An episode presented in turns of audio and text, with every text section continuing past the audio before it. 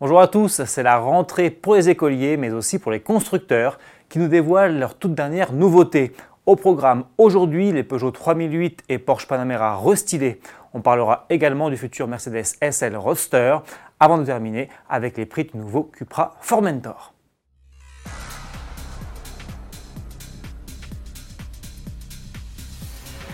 Vous l'attendiez sans doute avec impatience, et eh bien le voilà, le nouveau Peugeot 3008 fait son entrée. Lancé fin 2016, la deuxième génération du SUV a droit aujourd'hui à un restylage de mi-carrière.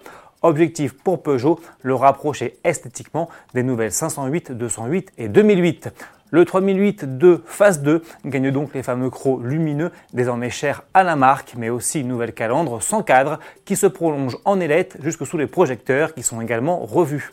À l'arrière, les évolutions sont en revanche moins visibles, même si les feux, désormais full LED, ont été redessinés. Une fois à bord, on découvre un écran central tactile plus grand, dont la taille passe de 8 à 10 pouces. Le petit volant, les touches piano et le combiné numérique de 12,3 pouces sont eux toujours de la partie.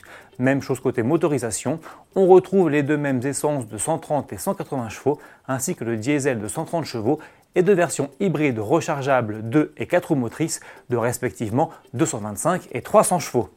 Produit à l'usine PSA de Sochaux, dans le Doubs, le Peugeot 3008 restylé sera commercialisé en France à la fin de l'année. Restylage toujours, mais chez Porsche cette fois. C'est la Panamera qui profite d'une petite mise à jour. Esthétiquement, les changements sont toutefois légers. On remarque simplement un nouveau bouclier avant et un bandeau lumineux modifié à l'arrière.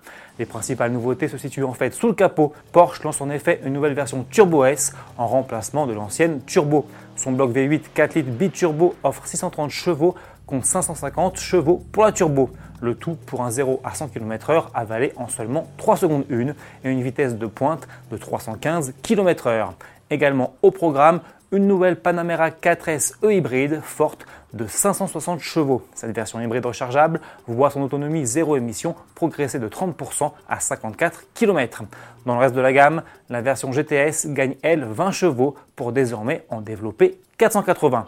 Pas de changement en revanche pour la version d'entrée de gamme Panamera 4, toujours proposée avec 330 chevaux.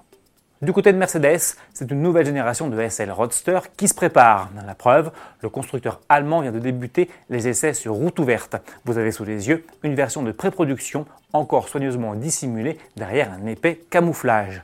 Développé par AMG, le nouveau SL devrait largement s'inspirer de l'AMG GT en empruntant sa plateforme, mais aussi son moteur V8 4 litres biturbo. Patience toutefois, son lancement ne devrait pas intervenir avant 2021. On parle tarif pour finir. Proposé en pré-réservation depuis le mois de juillet, le Cupra Formentor est désormais disponible à la commande. Le premier modèle 100% inédit de Cupra est affiché à partir de 44 670 euros avec le moteur essence de litre TSI de 310 chevaux. À ce tarif, le SUV dispose de séries de jontaillage de 19 pouces, de sièges baquets, du parc assist ou encore d'une suspension pilotée.